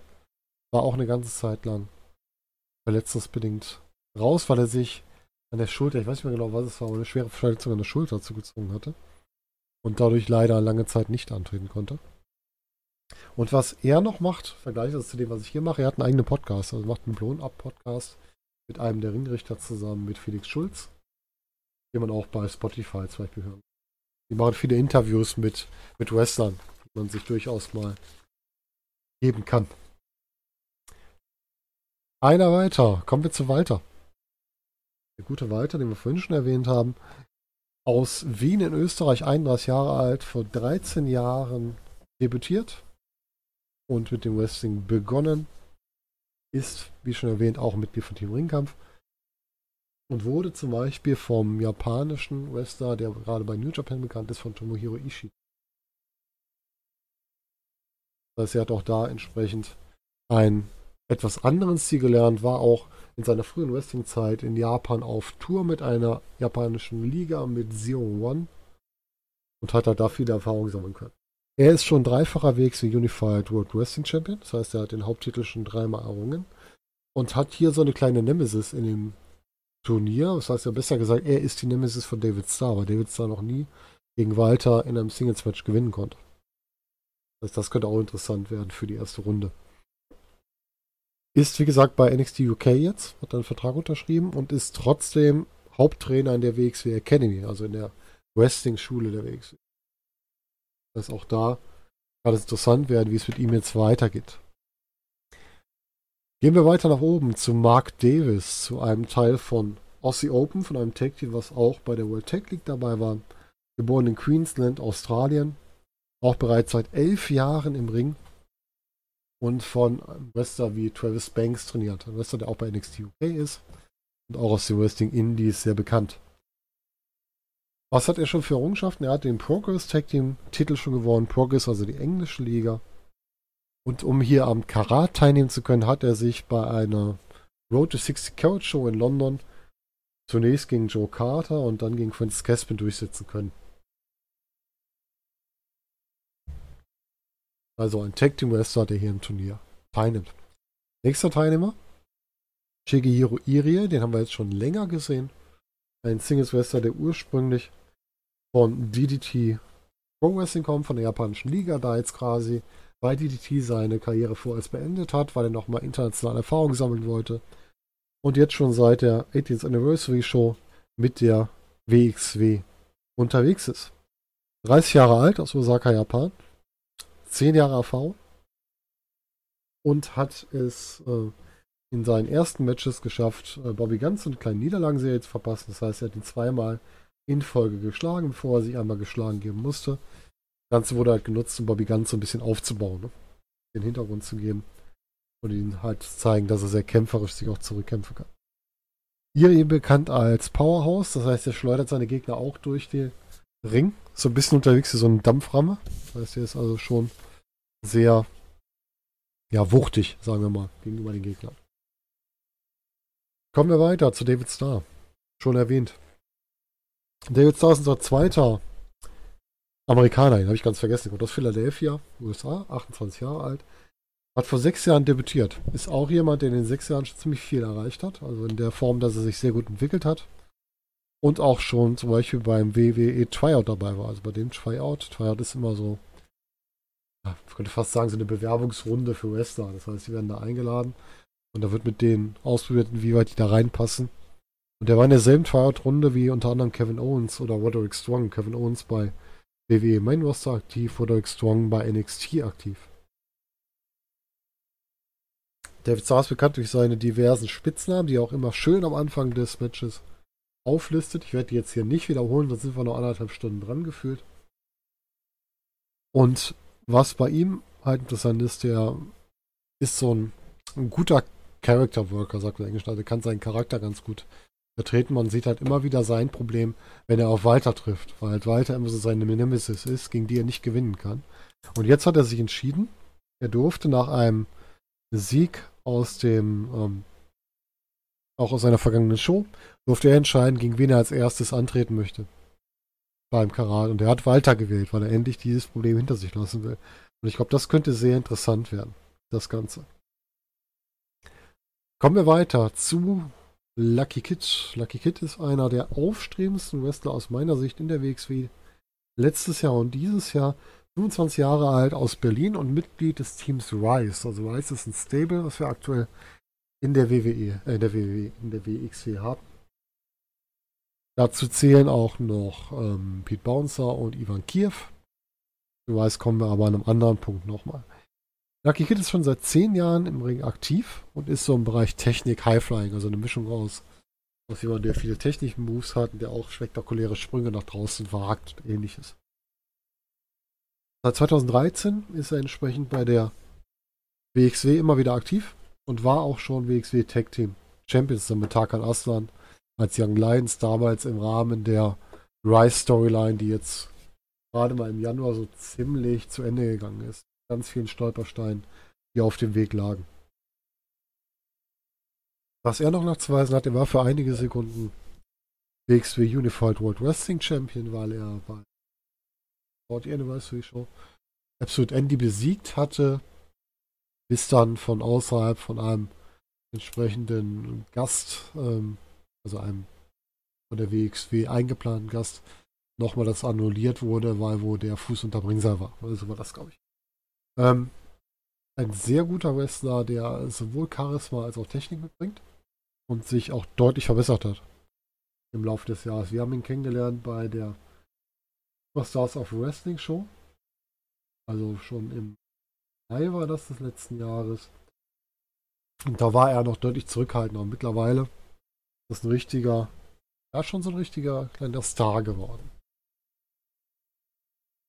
Kommen wir weiter zu Ea Dragunov, den letzten bekannten Teilnehmer. Ea Dragunov, geboren in Moskau, wohnhaft in Dresden, 25 Jahre alt, sechs Jahre im Wrestling. Ja, was ist Ea Dragunov? Ea Dragunov ist von seinem Wrestling-Stil her, wird man ihn am ehesten als Allrounder bezeichnen. Das heißt, er macht einfach alles. Er kann sowohl Power-Aktionen als auch Sprünge vom Seil, als auch technische Aktionen. Der kann also alles irgendwie abbilden. Was ihn natürlich auch sehr beliebt macht und dadurch ist er auch bei NXT UK jetzt unter Vertrag. Hatte halt, wie vorhin erwähnt, sein erstes Match in einem Dark Match jetzt bei der letzten Show. Was kann man über ihn noch sagen? Er wurde von Axel Tischer, den jetzigen Alexander Wolf, trainiert. Alexander Wolf bei WWE im Stable Sanity. Und er war bereits, wie vorhin erwähnt, WXW Unified World Wrestling Champion. Hat den Titel von Bad Bones John Klinger geholt in einem Three-Way Dance zusammen mit Walter. War der erste Shotgun-Champion bei der WXW und war auch schon zweifacher Tag-Team-Champion. Also relativ viele Titel schon gesammelt in seiner kurzen Zeit. Und er war auch Mitglied von Cerberus, hatte ich vorhin schon erwähnt. Dazu gehörten auch Avalanche, Julian Nero, Dirty Dragon. Was bei ihm ziemlich heftig ist, er hat es im Jahr 2013, hat er sich bei einem Kampf einen Schädelbruch zu. Hat dann sechs Monate ausfallen müssen. Man hat eigentlich nicht mehr damit gerechnet, dass er nochmal wiederkommt. Aber jetzt doch wieder zurückgeschafft und setzt seinen Kopf immer noch im Wrestling ein. Was man nicht unbedingt so erwarten müsste, wenn jemand doch so eine Verletzung hatte.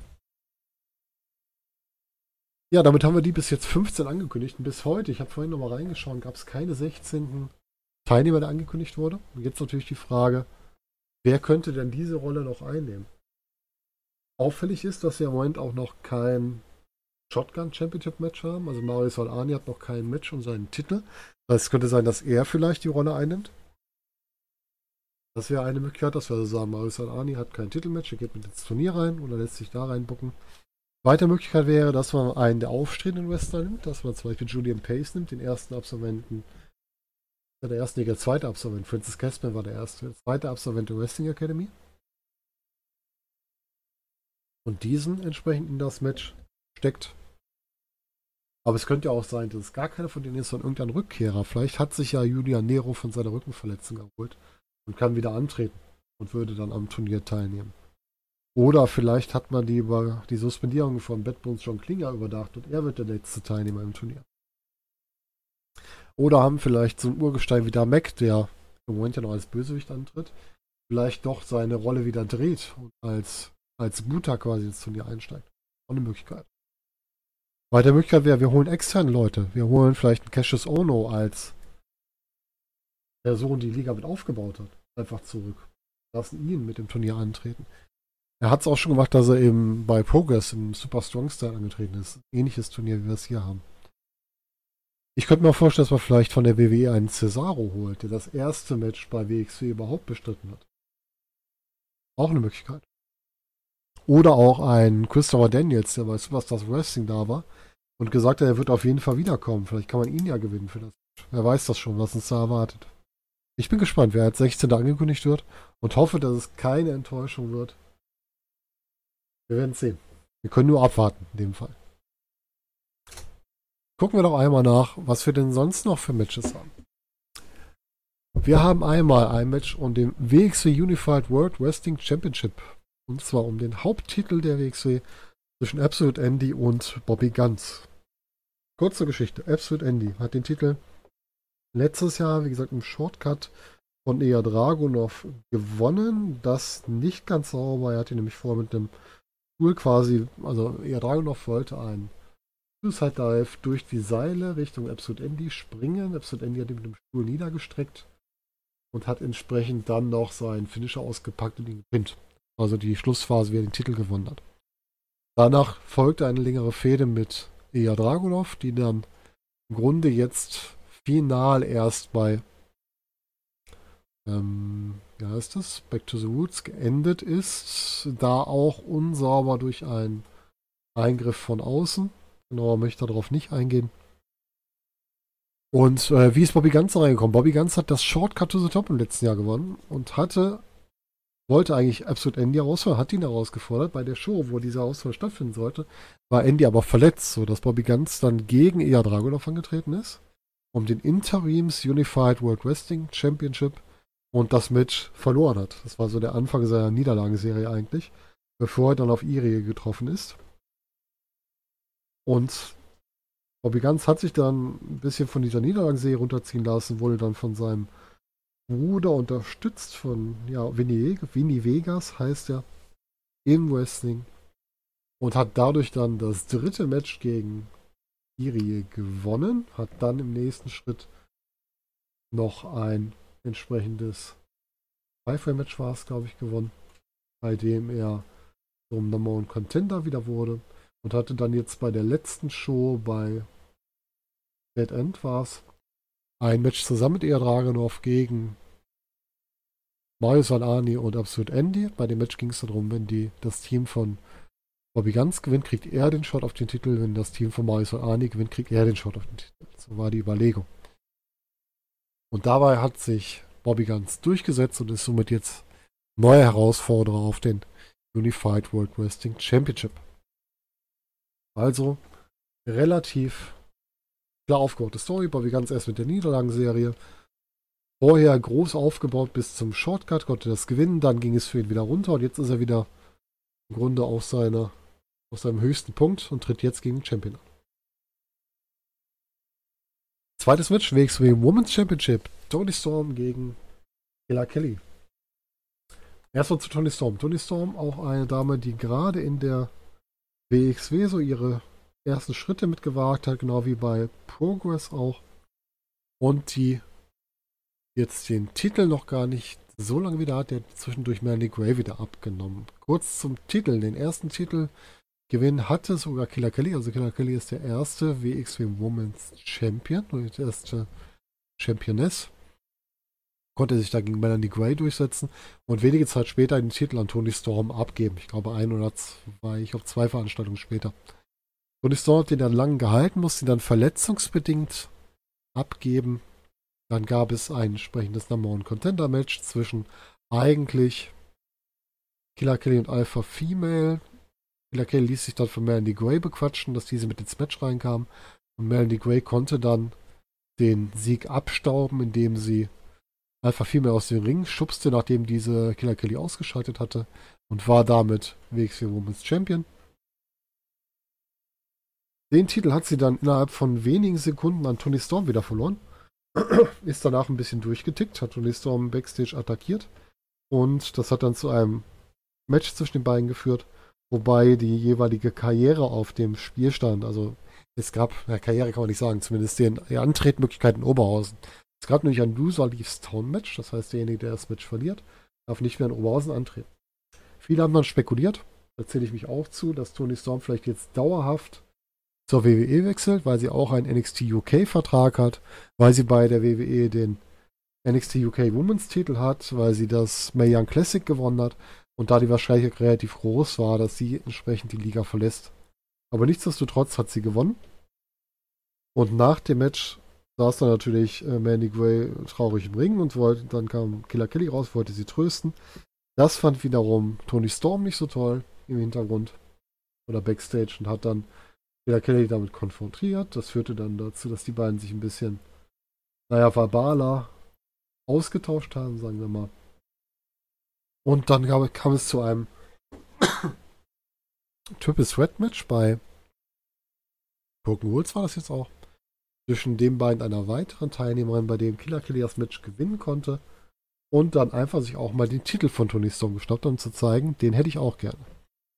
Das fand Tony Storm nicht so gut und hat Killer Kelly eine Ohrfeige verpasst und sie damit auch sehr konsterniert im Ring zurückgelassen. zurückgelassen. Das heißt, Tony Storm wechselt gerade hier vom Guten zum Bösen so ein bisschen und muss entsprechend da jetzt dann ihren Titel gegen Killer Kelly verteidigen. Muss dazu sagen, die beiden sind früher auch als Tech-Team angetreten bei der WXW. Und deswegen war da so eine freundschaftliche Verbindung quasi aufgebaut.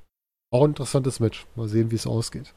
Was es noch fehlt, ich habe sogar eins hier vergessen. Einmal das Shotgun-Titelmatch. Da gibt es keinen aktuellen Herausforderer. Was ich mir da vorstellen könnte, wäre einmal die Variante, es gab ja das Match Al-Ani und Andy gegen Dragunov und Ganz, wo Dragunov und Ganz gewonnen haben, dass man vielleicht sagt, ja, Dragunov hat ja Al-Ani im Grunde auch geschlagen, dass er ihn herausfordert, wäre eine Möglichkeit. Und dann hat man immer noch so Optionen, die man immer bringen kann. Man könnte sagen, ähm, Marius Alani spricht eine Open Challenge aus und dann hat man jemanden wie einen Emi Sitochi, den man immer nehmen kann, niederländischer Wrestler, mit einer sehr guten Ausstrahlung, die man immer reinbringen kann in so ein Match. Und auch da könnte man auch Julian Pace unterbringen, den aufsteigenden Wrestler. Der hat schon mal gegen Marius Alani gekämpft, ein ziemlich gutes Match gezeigt. Aber vielleicht wäre da auch noch ein zweites eine Möglichkeit. Und dann haben wir noch das äh, WXW Tag Team Championship. Die habe ich komplett vergessen. Und zwar das Team Rise, bestehend aus Pete Bouncer und Ivan Kiev, haben aktuell die Titel, haben die in der ja, bei Dead End gegen die letzten Champions, gegen JFK verteidigt, gegen die vorletzten Champions. Und haben jetzt aktuell keine Herausforderer. Ich sagen, da wüsste ich jetzt auch nicht, wen man da jetzt gegenstellen sollte. Wir haben vorher gegen Rice, gegen die bösen Rice gekämpft, also gegen Damek, Tarkan Astan. Die beiden haben sich immer getrennt, das geht also schon mal nicht mehr. JFK ist abgehakt.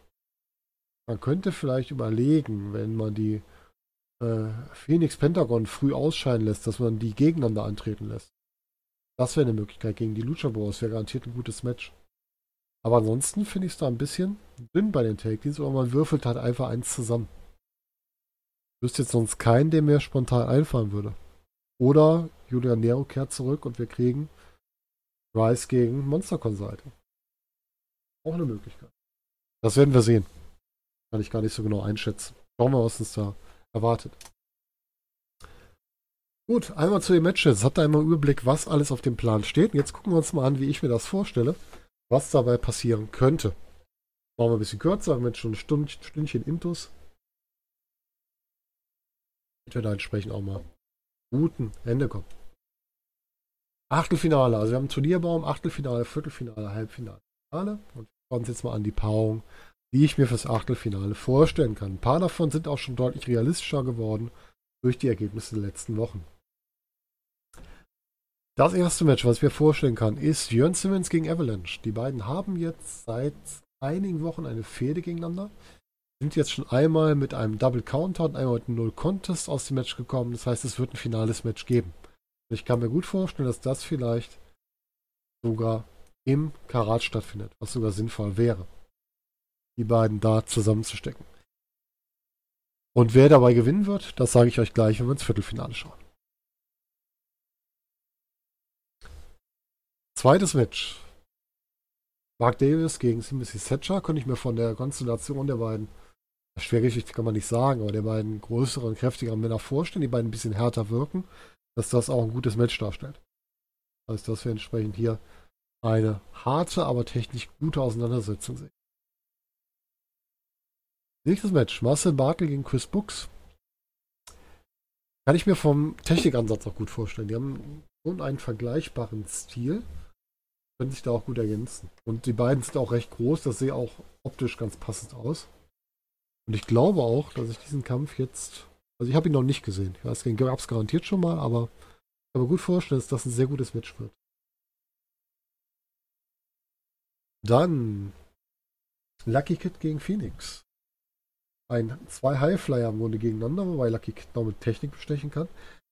Da verspreche ich mir ein schnelles, technisch gutes und auch spektakuläres Match von. Also die beiden werden es werden sich wahrscheinlich richtig geben, wenn die gegeneinander kämpfen und entsprechend auch eine super Show abziehen. Nächster Tipp. Pentagon gegen Ea Dragunov. Beide ein bisschen mittlerweile die Fans der härteren Gangart. Ea Dragunov seit seinem Match gegen PCO auch auf einem etwas härteren Weg unterwegs. Und Pentagon natürlich auch. Er hat schon bei Lucha Underground zum Beispiel auch mal ein äh, Hardcore-Match gegen Vampiro bestritten. Äh, da ging es dann mit, hatten hier alles Stühle, Stacheldraht, Leuchtstoffröhren. Also heftig zu. Also auch für sowas nicht, weil sowas nicht abgeneigt, sagen wir es mal so. Ja, Dragunov, wie gesagt, mittlerweile auch. Könnte ein hartes, aber sehr gutes Match werden. Und auch vom Charisma der beiden, das würde gut zusammenpassen. Ja, und da bleibt noch Ray Horus gegen unsere letzten Unbekannten. Ich würde sagen, dass Ray Horus hier so als Erstrunden-Teilnehmer quasi dazugeholt wurde und damit einem Rückkehrer oder einem eigenen aufeinander trifft. Dann haben wir noch unsere beiden Japaner gegeneinander. Shigeru Irie gegen Daisuke Sekimoto. Und da wirklich mal so ein richtiges Powerhouse-Match sehen. Das sieht man eher selten bei WXW. Weil wir halt nicht so diese extremen Powerhouses haben. Und die beiden gegeneinander könnte wirklich mal so richtiger sehr schwer weil die beiden nicht nur Power sind, sondern auch Technik haben. Ja? Das heißt, das ist nicht dieses, äh, was man nicht so gerne sieht, so ein Big Show gegen Mark Henry Match, was man vielleicht aus der WWE kennt, und schon zwei Leute, die auch Technik dahinter haben. Kann also sehr gut werden. Und zu guter Letzt, das Match wurde angekündigt. David Starr hat weiter herausgefordert für das erste Match bei 16 Carat. Das heißt, hier werden wir Walter gegen David Starr mal wiedersehen. Das waren bis jetzt immer gute Kämpfe. Schauen wir noch mal ins Viertelfinale. Wie stelle ich es mir vor? Erstes Match im Viertelfinale wäre für mich Jörn Simmons gegen Marcel Bartel.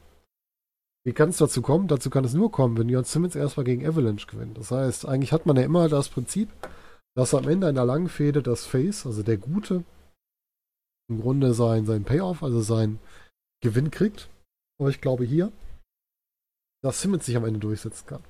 Dass er also nach der ganzen Prügel der letzten Wochen sich in diesem Match gegen Avalanche durchsetzen kann und damit ins Viertelfinale weiterkommt.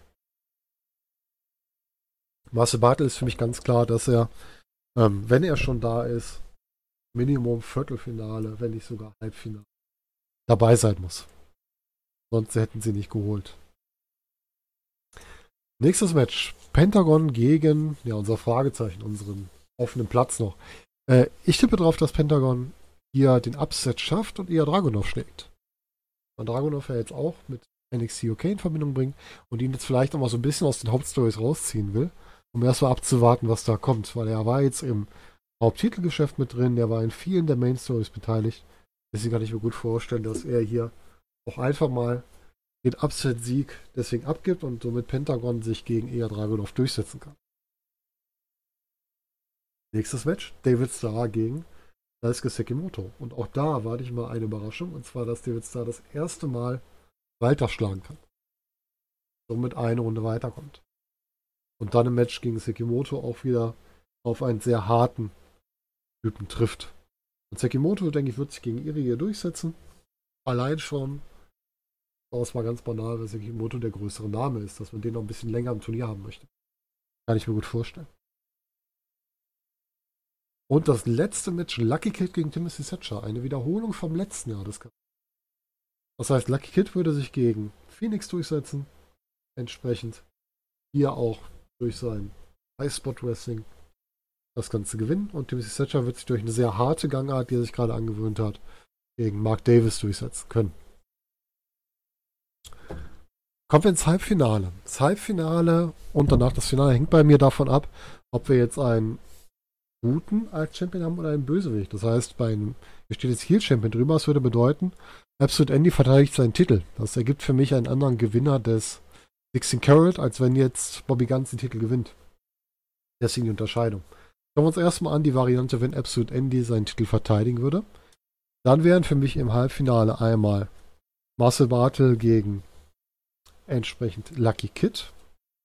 Das heißt, Marcel Bartel wird sich gegen Jon Simmons durchsetzen und Lucky Kid wird sich gegen Timothy Thatcher durchsetzen. Lucky Kid damit die, ich glaube, Revanche fürs letzte Jahr. Letztes Jahr hat er noch verloren. Und Marcel Bartel würde entsprechend nach seinem Standing in das Halbfinale einziehen. Im zweiten Halbfinale würde sich einerseits Pentagon gegen, unseren, gegen unsere Fragezeichen durchsetzen, weil ich glaube, egal wer es ist, er wird nicht bis ins Halbfinale einziehen. Und David Starr wird sich entsprechend gegen Daisuke Sekimoto durchsetzen. Und damit sein Siegessuch, nachdem er erst Walter geschlagen hat, weiter fortsetzen. Das würde dann zu dem Finale führen, für mich, Lucky Kid gegen David Starr.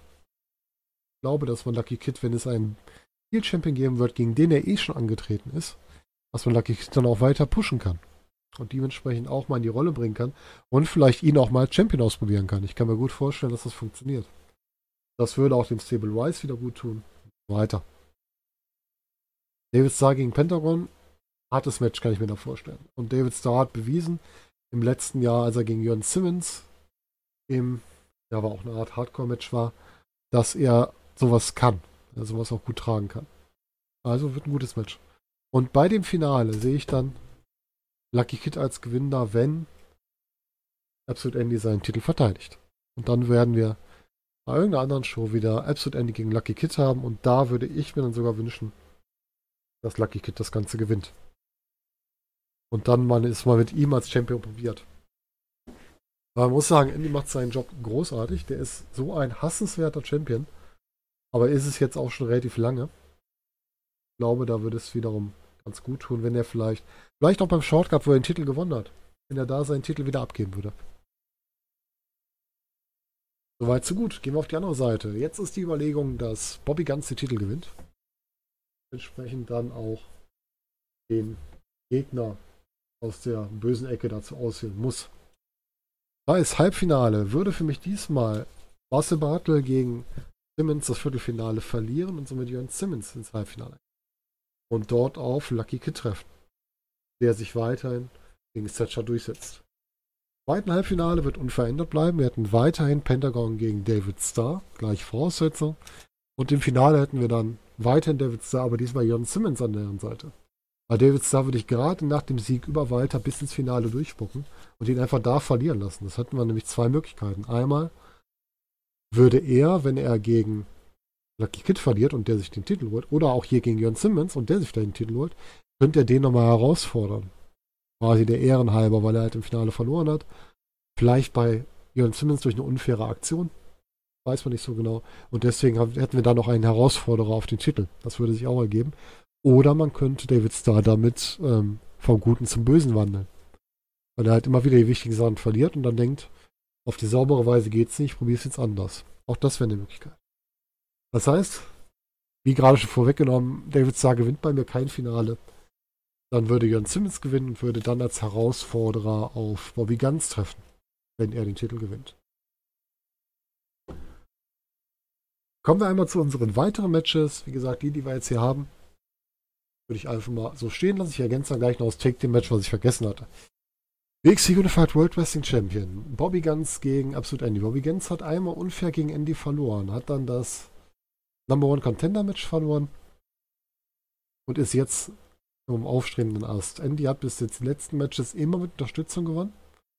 Und das könnte man hier einerseits über den Bruder von Bobby Guns aber neutralisieren, dass man quasi dafür sorgt, dass die Unterstützung von Absolut Andy, falls sie wieder auftaucht, diesmal nicht eingreifen kann.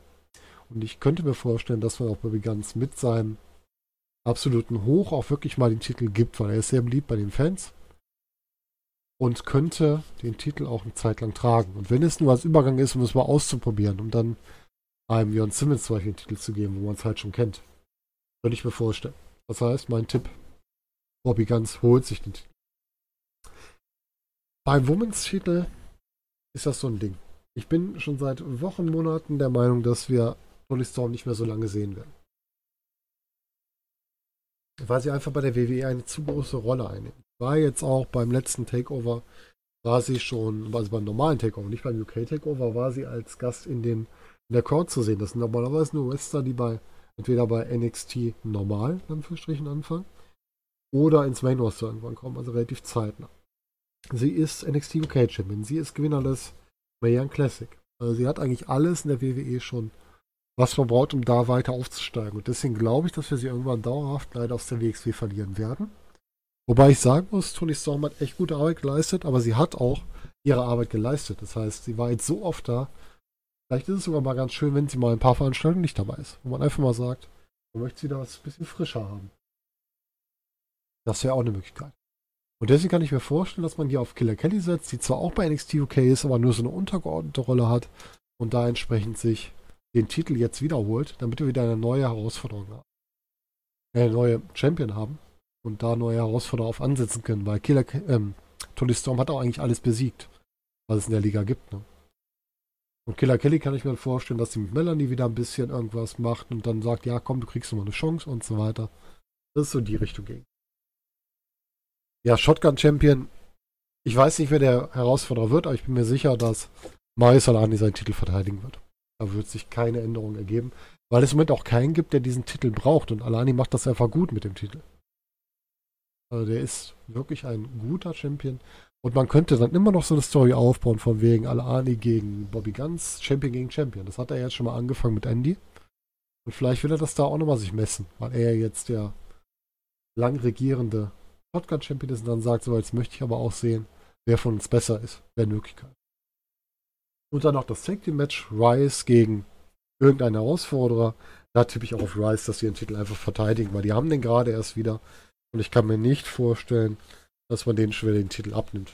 Gerade wo die Story in ihre, die Rise-Storyline in ihre Richtung gedreht hat, kann ich mir das wirklich nicht vorstellen.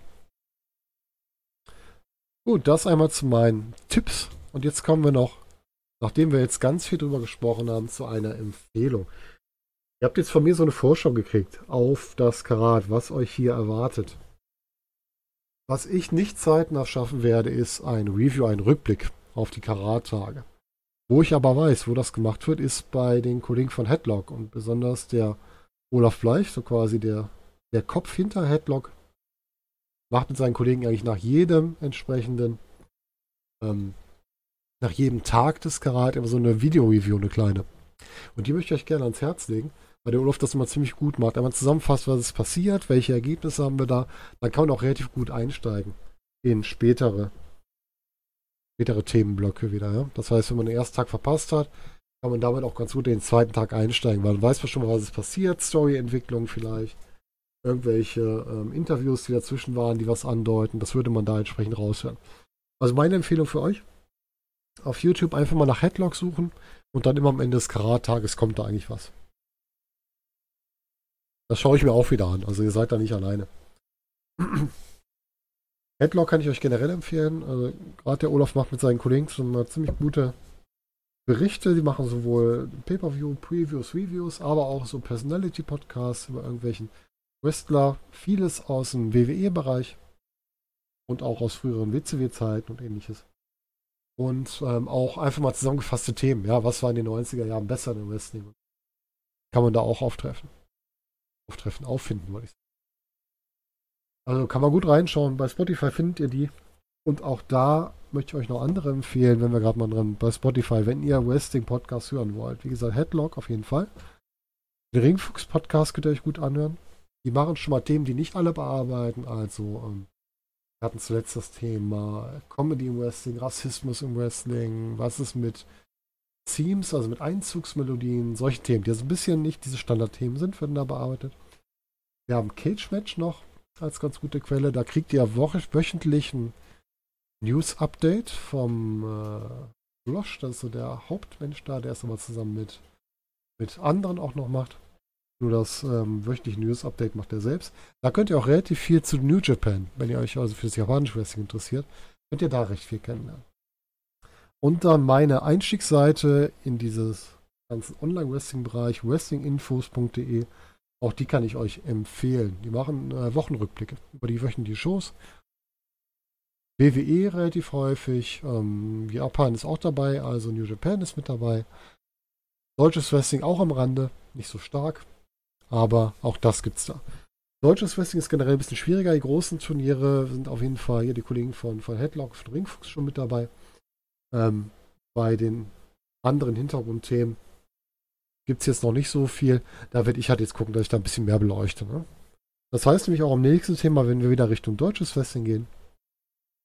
Und zwar, wir werden voraussichtlich am Rosenmontag, also am 4.3.2019, ab circa 10 Uhr uns wieder zur WXW begeben und uns zwar das Stable Rise vornehmen. Also wer gehört dazu, was ist da so passiert, die Historie, welche Stolpersteine hatten die Kollegen von Rise auf dem Weg und wie ist das Ganze jetzt aktuell? Wo stehen die gerade? Ja, das war ein Überblick. Ich freue mich sehr aufs Karat. Ähm, wenn euch das jetzt interessiert hat und ihr möchtet gerne noch ein bisschen mal gucken, wir da vielleicht mal vorbeischauen, schaut mal bei Eventbrite rein. Da gibt es Stand heute noch, also Stand 24.02., gibt es noch Tickets für vereinzelte Tage des Karats. Also guck mal rein. Ich sehe, es gibt noch Stehplätze für Sonntag, für Samstag, äh, ja, für Freitag auch noch. Also ihr könnt für jeden Tag oder fürs ganze Wochenende, wenn ihr Lust habt, einfach mal reinschauen. Also es lohnt sich. Es ist wirklich, macht Spaß zu gucken. Wenn man Spaß am Wrestling hat, mal ein bisschen näher dabei sein möchte, kann man das durchaus machen.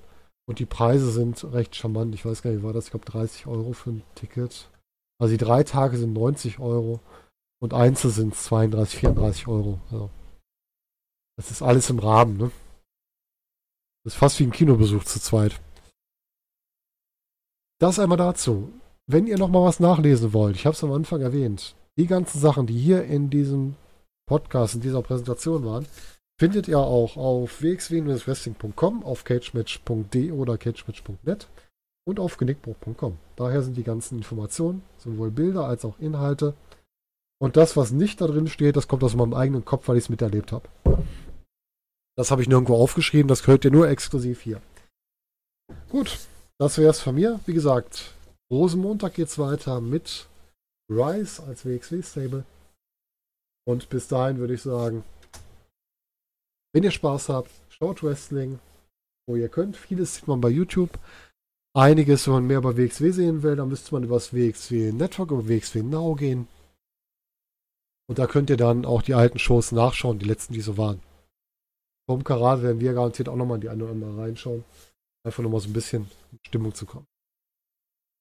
Vielen Dank fürs Zuhören und ich wünsche euch noch einen schönen sonnigen Sonntag. Bei uns scheint noch die Sonne und hoffe, dass wir uns dann möglichst bald auch wiedersehen, wieder lesen, wieder hören. Macht's gut.